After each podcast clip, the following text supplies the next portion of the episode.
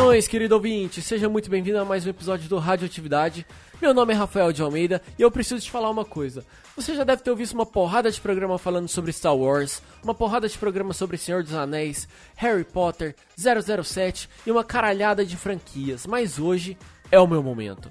Hoje é o meu dia. Demorou muito, mas eu finalmente tô aqui para falar da franquia que mexe comigo, da franquia que eu sou fã de carteirinha, da franquia que já me fez até vestir de cosplay na Comic Con Experience. Vou falar de Jurassic Park e também de Jurassic World. Se você não for fã, não tem problema. Fica aí do outro lado me escutando. Quem sabe eu consigo conquistar você a ver com outros olhos essa franquia que revolucionou o cinema, revolucionou a maneira com que a gente olha os dinossauros e fez com que uma porrada de gente começasse a ver esses animais e esse universo com outros olhos, tá certo? Tô muito empolgado, gente. Sério. Hoje, hoje é meu dia. Espero que você continue aí do outro lado comigo. Não desconecte seu fone de ouvido e fica comigo porque a radioatividade tá no ar.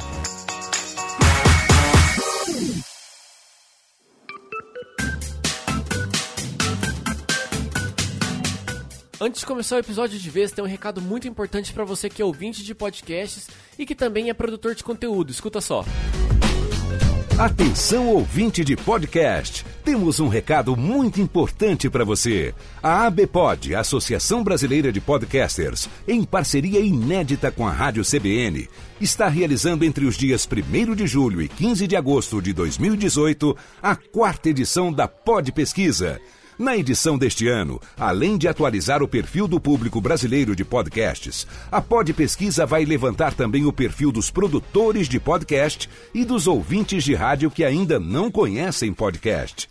Não se esqueça que o sucesso da pesquisa depende da participação do maior número possível de pessoas. Então, espalhe a notícia para todo mundo que você conhece e siga também o arroba Podpesquisa 2018 no Twitter.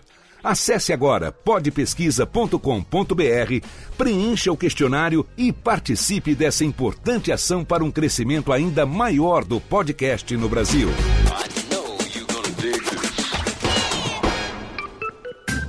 Legal a iniciativa, né, gente? Então, só para lembrar, você vai lá no podpesquisa.com.br, responde o questionário que vai estar disponível até o dia 15 de agosto, que aí você vai ajudar a gente que produz conteúdo e também outras pessoas que também escutam podcasts a entender um pouquinho melhor desse nosso universo, desse nosso mercado, tá certo? Vai lá podpesquisa.com.br que tá show de bola, eu já respondi o questionário e fiquei muito feliz de saber que tem uma rádio apoiando isso. A, a CBN está contribuindo esse ano com a ABPOD, então é, não deixa para depois. Aproveita, responde o questionário, tá certo? E já que eu tô passando uns recadinhos aqui, sempre bom lembrar que você pode escutar todos os nossos episódios lá pelo nosso site podcastradioatividade.com.br. Vai lá, manda seus comentários também no nosso Twitter, arroba Radioatividade. Eu tô reativando a conta no Instagram, que é arroba podcast radioatividade. E não vou perder a oportunidade, vou falar também para você assinar o feed, assinar lá no iTunes, assinar no Google Podcasts, apresentar para seus amigos, deixar sua avaliação, 5 estrelas, pá, tal, que você ajuda a radioatividade a crescer, tá certo? Chega de papo furado, vamos. Quer dizer, não é bem um papo furado, né? Chega de papo off-topic e vamos em frente porque tá na hora de falar de Jurassic Park. E Jurassic World também, né?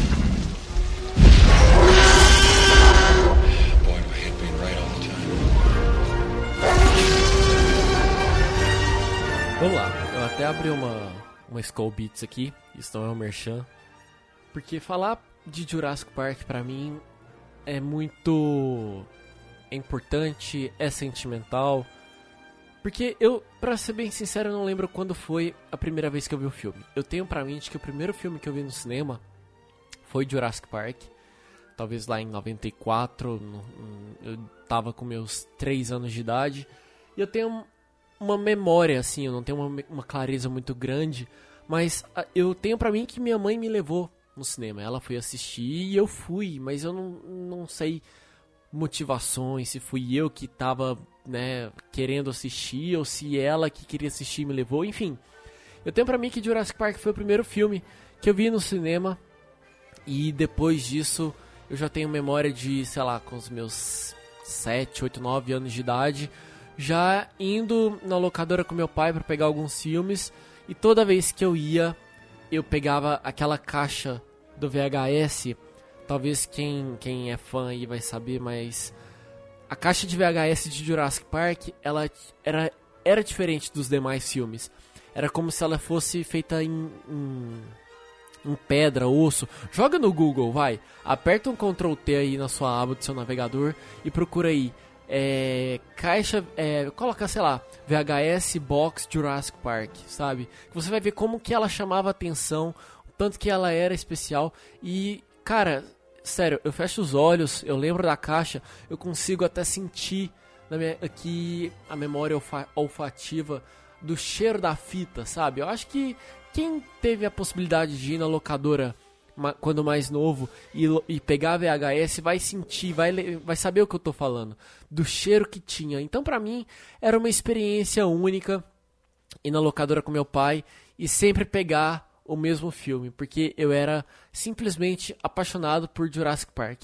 E não tinha uma, uma é, um, um motivo especial, né? É, eu acho que ver os dinossauros ali sempre me deixou muito vidrado e, para mim do filme inteiro assim, acho que uma cena que marcava muito, que marca até hoje e que é incontestável, acho que para muitos fãs da franquia, que é a primeira vez que a gente vê o T-Rex, que é quando ele foge do paddock dele e ele começa a atacar o carro com as crianças. É, é- é- chega a ser indescritível pra mim o tanto que mexe comigo, o tanto que aquela sequência me, me, me conquistou e me faz ser apaixonado por, por Jurassic Park, sério. E assim foi minha vida durante muitos anos, né? Indo na locadora, pegando, assistindo, assistindo, assistindo, revendo toda hora as melhores cenas ali que eu mais gostava. E até que quando eu cheguei nos meus, sei lá, 13 anos, 14 anos, eu descobri que existia um livro de do Parque dos Dinossauros, né? Que o filme era uma adaptação e que existia um livro. E eu comprei uma versão pocket do livro que foi escrito pelo Michael Crichton, Crichton, cada um fala de um jeito diferente. E comecei a ler. E aí eu fui começando a, a, a olhar com outros olhos a parte técnica, científica, a história mesmo, porque até então eu era muito ligado ao que eu via na tela, né, aos efeitos especiais, a dinossauro, destruição. E quando eu comecei a ler o livro, que eu comecei a dar valor ao a história em si, né, a inteligência que existia no material que foi escrito pelo Michael. E isso só veio a completar ainda mais a minha paixão pela franquia. Eu comecei a olhar com outros olhos a inteligência que o Michael colocou na história. E um exemplo muito claro foi porque no filme eu achava um porre, achava um saco o personagem do Ian Malcolm, né, o matemático, o cientista. E sempre achei ele muito chato, muito, sabe, não agregava em nada na história. E depois que eu assisti, depois que eu li o livro, que eu terminei a, a primeira leitura, ele se tornou um dos meus personagens favoritos, justamente pela inteligência e, e a análise que ele, que ele faz sobre todas as situações, a questão da teoria do caos, da probabilidade e de todos os personagens, eu acho que ele é o que mais conversa com o autor, porque ele é muito cientista e o Michael Crichton ele era médico e, e ele era muito pesquisador, entendia muito do que ele falava. Tanto é que quando eu li o livro, eu achei a teoria de, de, clon, de clonar dinossauros, enfim, toda essa a, a sustentação da história muito plausível. E, né, nas pesquisas que eu fiz depois, realmente tinham muitos cientistas que achavam muito plausível, se não fosse pelo fato do, do DNA se perder muito rápido. Então, assim, apesar do, de ser uma, uma, uma tese inconsistente, por outro lado, ela sempre foi muito realista, sabe? E eu comecei a enxergar a história com outros olhos a partir disso. De ver que, muito além de, de um thriller que chamava atenção pelo seu impacto, pela, pelas cenas que deixavam a gente tenso, a inteligência por trás que sustentava toda a história se tornou também um grande atrativo. Me fascinou muito, muito mesmo. A questão genética, a questão da teoria do caos, das probabilidades, a espionagem corporativa que existia, que existe existia entre as empresas.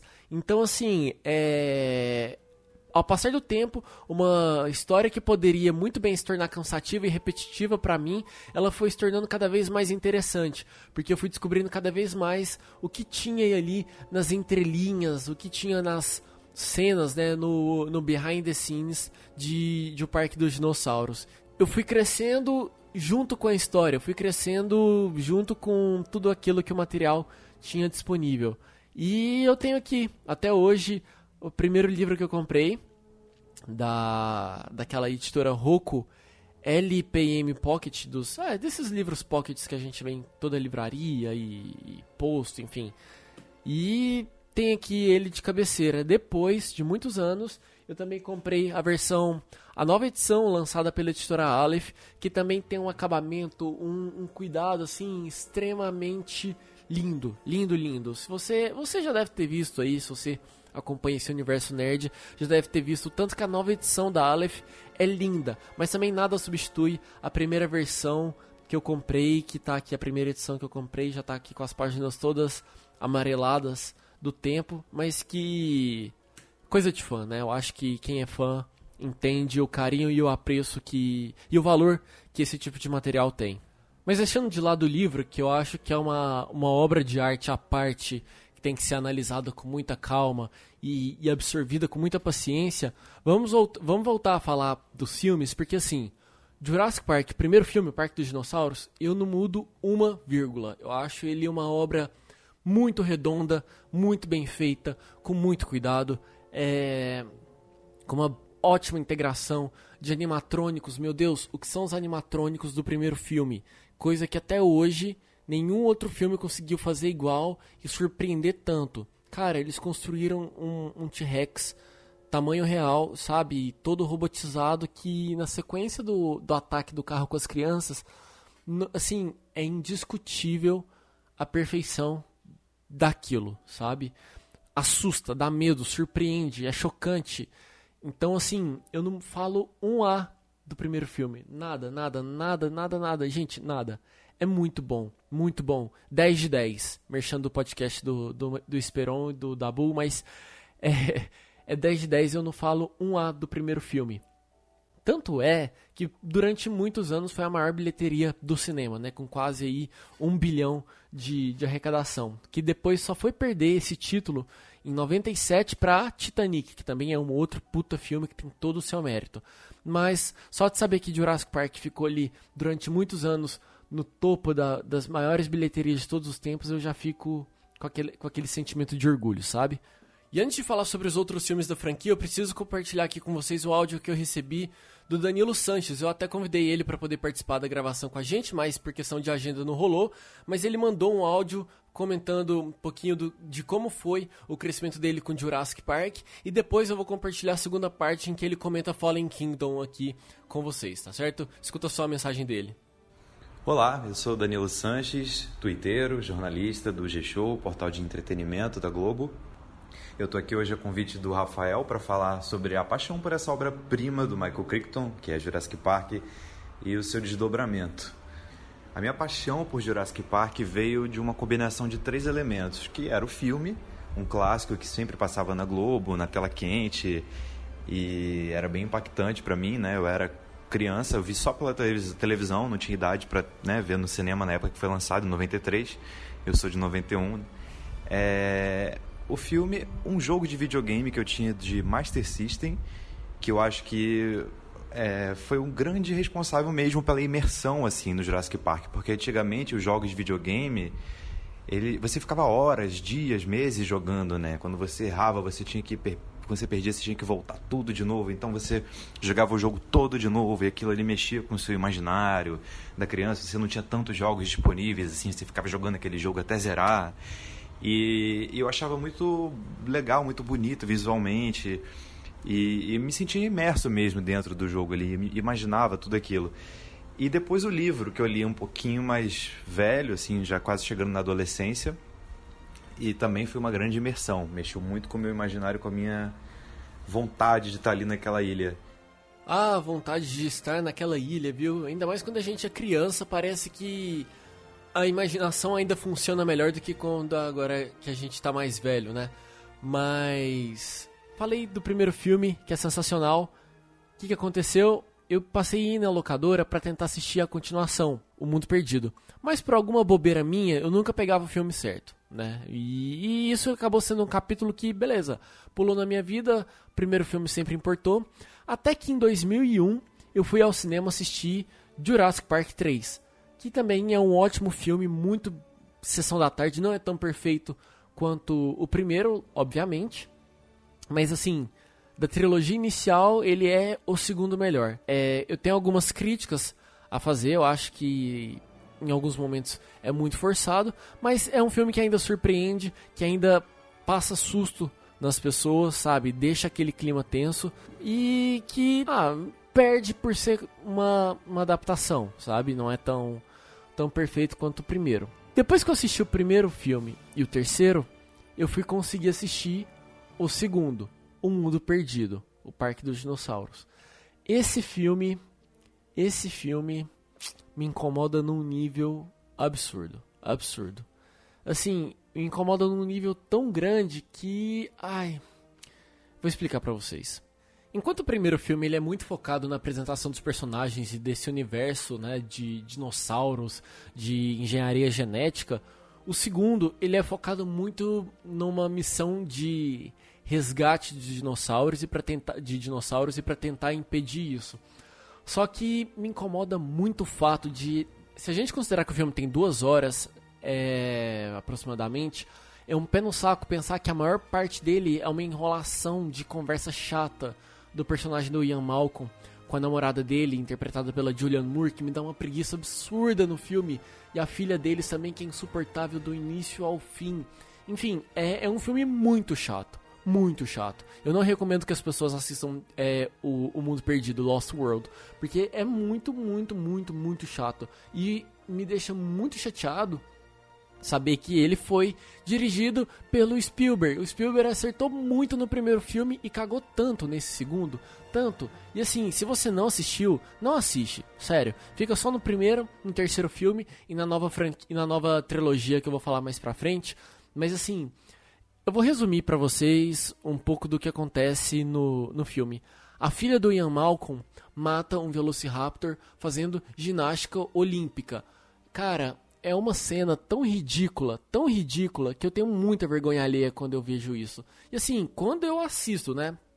Porque nos momentos que eu vejo é, Lost World, assim, é um filme chato para dormir, sabe? E assim, eu sempre caio no sono na parte chata, porque a melhor parte são quando os dinossauros vão para San Diego, que é a reta final do filme, onde tudo acontece. Que aí sim tem umas coisas legais, divertidas e assim que dão um pouco mais de tensão.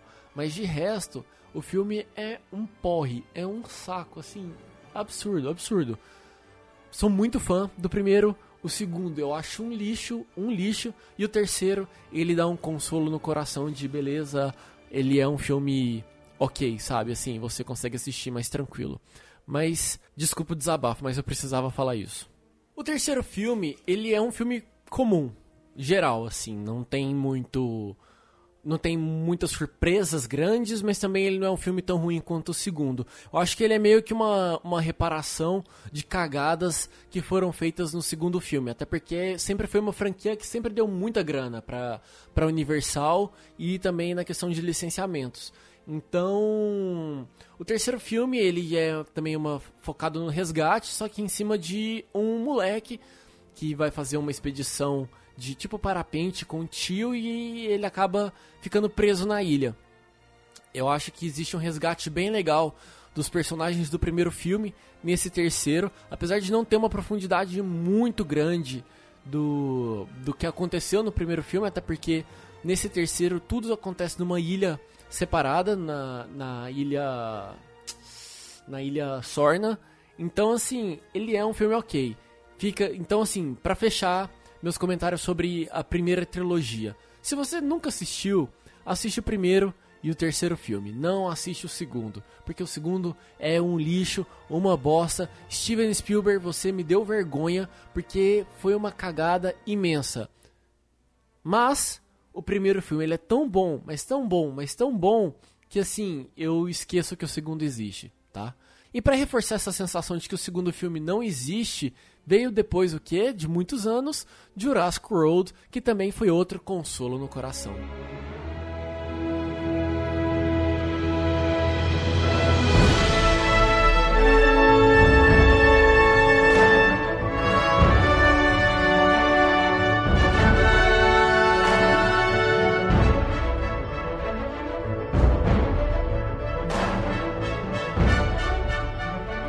Trilogia inicial, foram anos e anos assistindo e reassistindo os filmes e tentando absorver cada vez mais dessa franquia. E aí, até que começaram a sair rumores de que existia um projeto Gênesis, Operação Gênesis, que eles iriam pegar o universo de Jurassic Park e expandir para um quarto filme, levando já uma questão de dinossauros híbridos com DNA humano, enfim, era um projeto horrível, muito horrível, e que quando começou a sair essas informações, eu e meus amigos que também são fãs, a gente começou meio que surtar, entrar em pânico, porque, cara, se você procurar no Google Imagens algumas, alguns desenhos, conceitos de como seriam os dinossauros, assim, ia ser uma cagada gigante, gigante, gigante, ia ficar muito fake, ia ficar muito ruim. Até que a própria Universal e o Spielberg falaram: gente, não é isso. Deixa quieto mais um tempo e daqui a pouco a gente retoma esse projeto com ideias melhores e com uma nova, um novo caminho para a franquia. E foi que, o que eles fizeram. Até que em 2015 anunciaram a chegada do quarto filme da franquia, Jurassic World.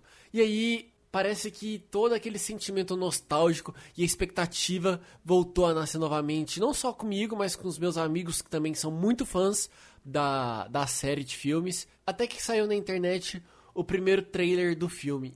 E eu fiquei dividido.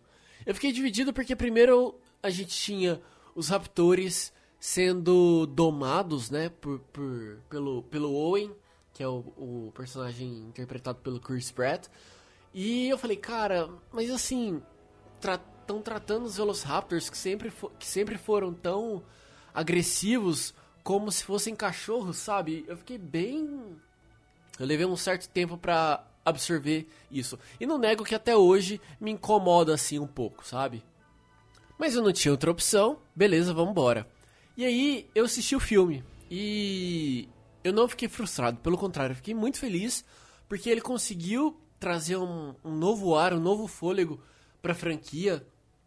E é lógico que tem os seus problemas, como uma paleta de cor muito azulada, é muito CGI. A gente não viu muito animatrônico como era meio que uma identidade dos primeiros filmes, sabe? Foi tudo muito, acho que para ganhar a confiança do estúdio, da produtora e para ver como que a, o público ia se reportar diante desse quarto filme depois de, sei lá, quase 15 anos, não sei, de ter visto 15 anos depois de ter visto Jurassic Park 3.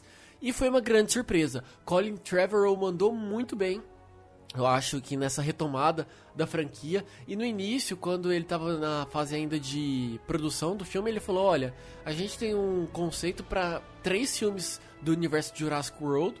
E o primeiro é meio que uma reintrodução da, da história, do conceito, daquela questão genética e também da apresentação de um novo dinossauro que foi o Indominus Rex, que na minha opinião foi um dinossauro muito bem criado, sensacional, ele não me frustrou, muito pelo contrário, ele me surpreendeu, é, deu muita deu muito medo quando eu estava assistindo pela primeira vez, porque o, o, trailer enganou a gente em como o Indominus iria fugir do paddock dele, da jaula dele lá no parque. E quando a sequência em que ele foge aconteceu, eu fiquei muito tenso na cadeira do, do cinema. Falei, caralho, velho, e agora, né? O que, que vai rolar? E o filme me surpreendeu muito, de verdade. Gostei muito de Jurassic World.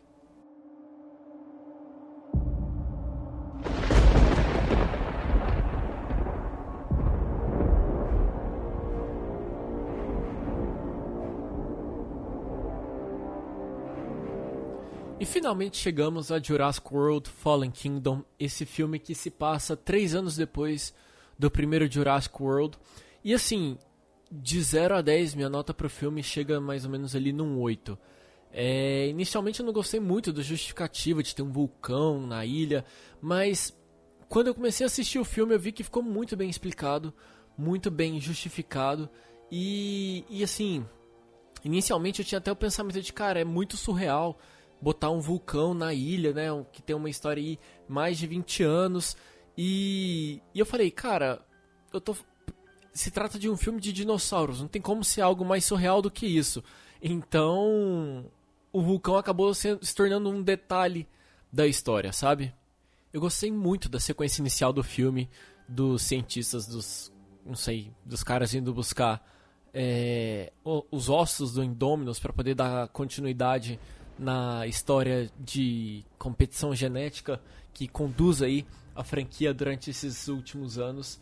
E também eu fiquei muito feliz com o retorno do Ian Malcolm. Eu acho que ele volta num papel bem mais centrado e bem mais equilibrado do que a gente viu no, no segundo filme da franquia. Volta muita característica do Ian Malcolm também do primeiro filme, que ele é mais analítico, ele tem ali sua, suas, suas reflexões. Então eu acho que foi um ótimo retorno de um personagem clássico para a franquia, para poder dar mais uma vez esse fôlego de nostalgia, sabe? É... E sempre que eles trouxerem personagens antigos pro, pro, pro, pro filme, não tem como não gostar, não tem como comemorar. É, é realmente um, um momento feito para os fãs. Seguindo nessa franquia de Jurassic World e agora também falando específico de Fallen Kingdom, eu gostei muito da maneira como o, o background dos personagens continuou sendo desenvolvido.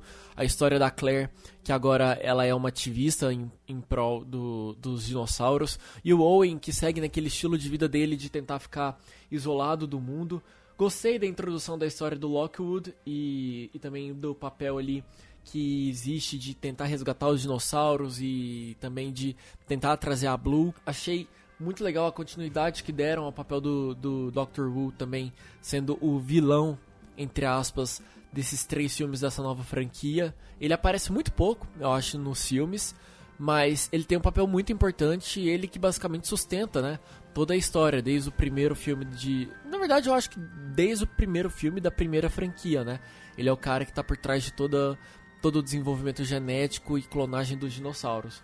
Mandaram muito bem nisso. Eu acho legal que é, essa nova trilogia ela respeita pilares que foram construídos nos filmes dos anos 90 2000. É lógico que tem algumas alterações e algumas coisas que a gente tem que relevar, como o segundo filme que eu comentei um pouquinho antes com vocês, que é um filme horrível e que deve ser descartado da memória de todo mundo, mas eles respeitam muito bem a, a origem e a história dos personagens. Então, nesse aspecto, eu, eu confio muito no trabalho feito aí pelo J.A. Bayona e também pelo Colin Trevorrow. Eu acho que eles estão bem cuidadosos nesse aspecto de não decepcionar os fãs e de não alterar é, alicerces da história. Se tem um único ponto que me incomodou muito em Fallen Kingdom foi a história da Maisie, aquela garotinha que é neta do Lockwood. É, o filme inteiro cria um suspense sobre quem que ela é, quem é a mãe dela tal. Inclusive tem um, um trecho que ela fala, ah, minha mãe visitou o parque e tal. E o Lockwood falou assim, ah, uma vez, há muito tempo. Cara, eu comecei a criar uma expectativa de que ela era filha da Alex ou talvez até da Ellie. E assim, dava para encaixar muito bem se eles colocassem naquele diário que o Lockwood carrega o filme inteiro a foto de uma dessas duas personagens do filme do filme da, da primeira franquia, da, da primeira trilogia. Seria uma amarração muito bonita, muito nostálgica, mas não. Eles foram criar mais um nó para a história, que é, que é a questão da clonagem de humanos, e que não foi muito bem explicado durante o filme. Acontece tudo muito rápido, dá um nó no cérebro da gente de tentar entender quem que é a garotinha, de quem que ela é filha, e aquela tia, avó dela, sei lá, que também participa do filme, enfim. Eu acho que esse foi o dedo podre do filme, sabe? Dá uma travada legal na cabeça da gente, mas eu acho que muito provavelmente esse vai ser um tópico que vai ser des desdobrado no terceiro filme da franquia, que está aí previsto para lançamento no dia 11 de junho de 2021, segundo o calendário do Universal. É torcer para fazerem um encerramento de trilogia bem feito e não cagarem a boa história que eles conseguiram fazer nos dois primeiros filmes de Jurassic World.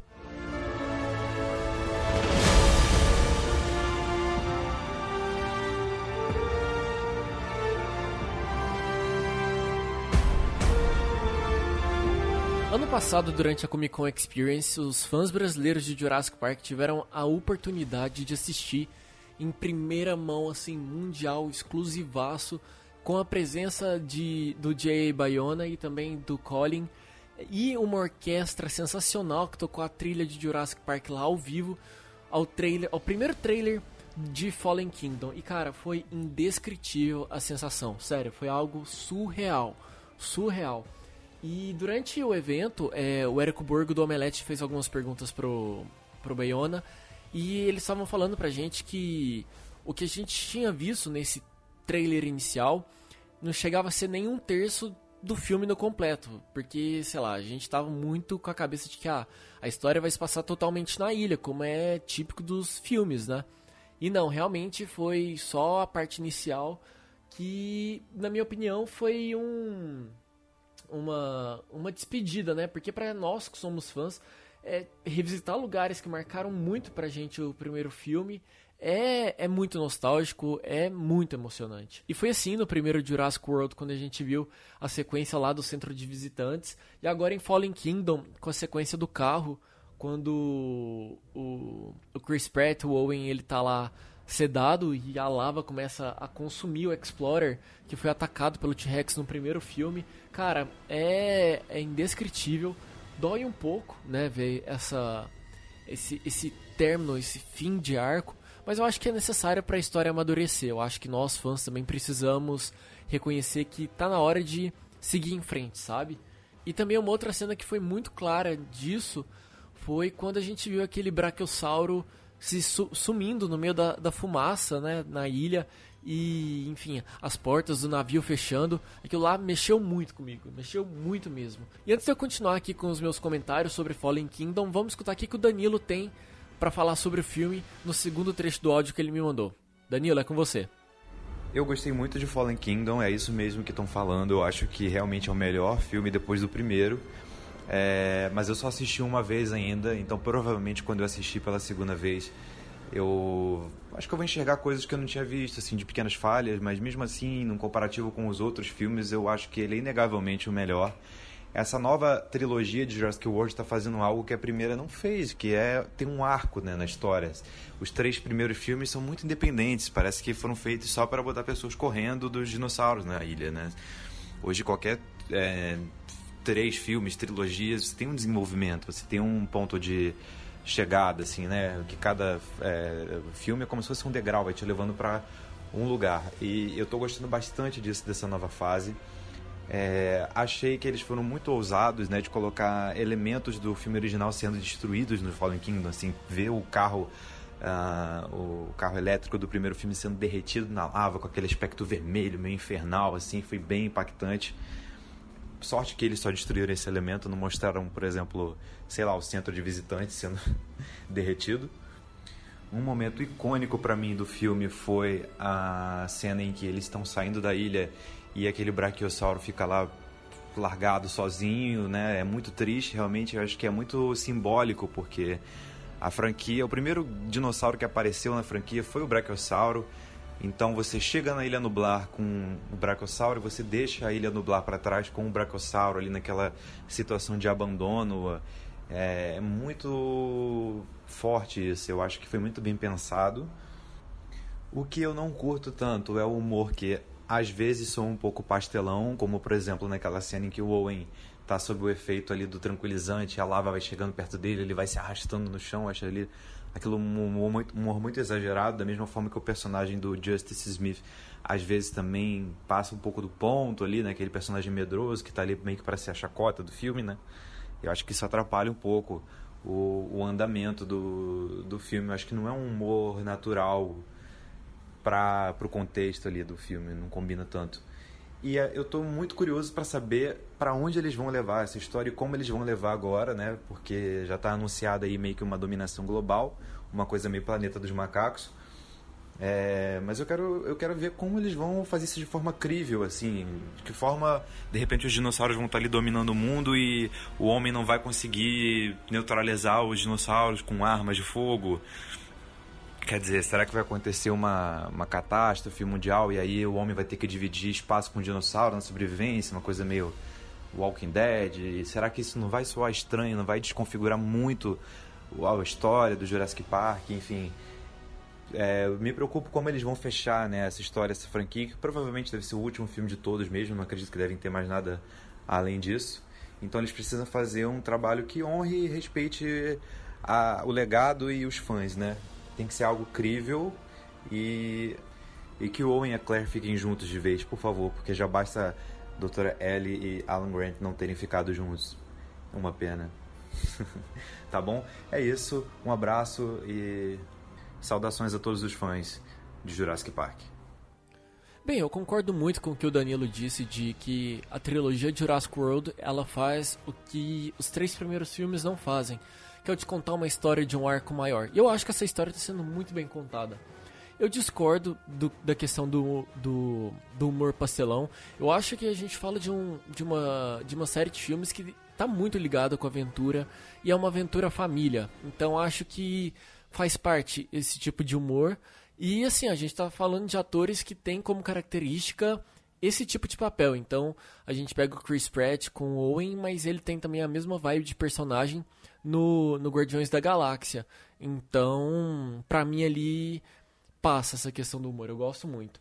Eu gostei muito também, agora já continuando meus comentários, da questão da presença de animatrônico, eles pecaram muito feio em não ter levado tanto animatrônico para o primeiro filme, e já nesse segundo a gente vê uma quantidade bem maior de dinossauros reais ali, físicos. Eu acho que isso dá mais realismo e dá mais valor ao filme, sabe? Porque se a gente ficar na base do CGI, acho que fica tudo muito. Não é genérico, mas é supérfluo, sabe? Não, não passa tanta realidade para a história. Então, ponto positivo por ter robôs animatrônicos no segundo filme. E ligando a esse comentário dos animatrônicos, eu preciso falar que eu achei o Indoraptor muito foda. Eu já tinha achado que o Indominus Rex tinha sido um dos grandes dinossauros feitos aí pela franquia. E fiquei com muito medo de como seria o desdobramento de um dinossauro que poderia ser mais poderoso e superior ao Indominus Rex. E o Indoraptor, ele é muito foda, ele dá muito medo e ele é simplesmente sensacional. Eu só acho foda o fato de que ele é um dinossauro que, assim como o Indominus, ele fica exclusivo naquele filme, né? O Indominus no primeiro, o Indoraptor agora no segundo. E aí eu venho com a pergunta: o que, que é que vem aí pelo terceiro filme? É uma incógnita, e que, na minha opinião, casando aí com o que o Danilo também disse, acredito eu que seja o último filme da franquia de Jurassic. Eu acho que eles não vão continuar mais é, na história. Eu acho que se fizerem alguma coisa, talvez seja, sejam filmes independentes, sem muito. sem muito. sem muita ligação com franquias e trilogias, sabe? Eu acho que vão fazer quase como spin-offs. E eu tenho muito medo do que pode vir nesse terceiro filme porque eu acho que a gente já atingiu todos os limites de que a história poderia ter chegado. Então, para que não fique nada muito forçado e muito fake é, e não desagrade os fãs, precisam de muito planejamento, precisam botar o pé no chão e não nos decepcionar nessa, nessa nesse último capítulo de, de Jurassic World. Eu sei que já tem muito fã assinando petição para tirar a direção do terceiro filme do Colin Trevorrow é, gente que não gostou do primeiro filme dessa, dessa nova leva, que gostou muito da direção do Bayona, mas agora sabendo que o Trevor vai dirigir o último filme, já tá aí fazendo seus protestos.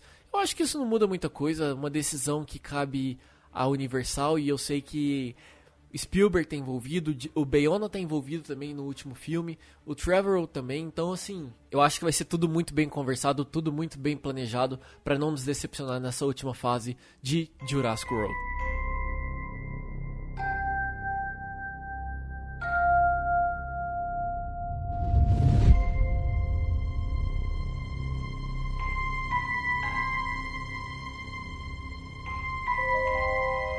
Isso, querido ouvinte. Eu abri meu coração aqui e abri minhas memórias para falar um pouquinho dessa franquia que eu gosto tanto. Espero que você aí do outro lado que seja fã também tenha gostado do episódio de hoje. Se tiver algum comentário para poder fazer, com alguma crítica, sugestão, alguma coisa que você discorda, pode mandar lá no Twitter, arroba Radioatividade. Você também pode mandar o seu comentário lá pelo site podcastradioatividade.com.br e também tem lá no, no, no Instagram, que é arroba podcastradioatividade, tá certo?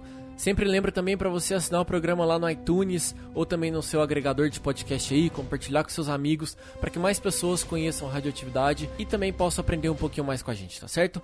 Semana que vem o programa tá de volta, um episódio que eu já gravei, já editei, tá super legal. Vamos abrir um pouquinho o conhecimento da gente sobre um assunto novo. Espero que você esteja aí do outro lado para poder participar dessa conversa comigo, tá certo? Grande beijo, grande abraço e até semana que vem, pessoal. Tchau.